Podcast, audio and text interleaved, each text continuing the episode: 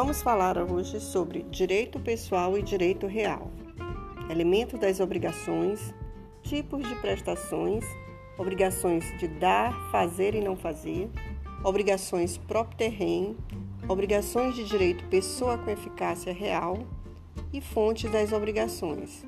Esses são os temas dentro de direito das obrigações que iremos abordar.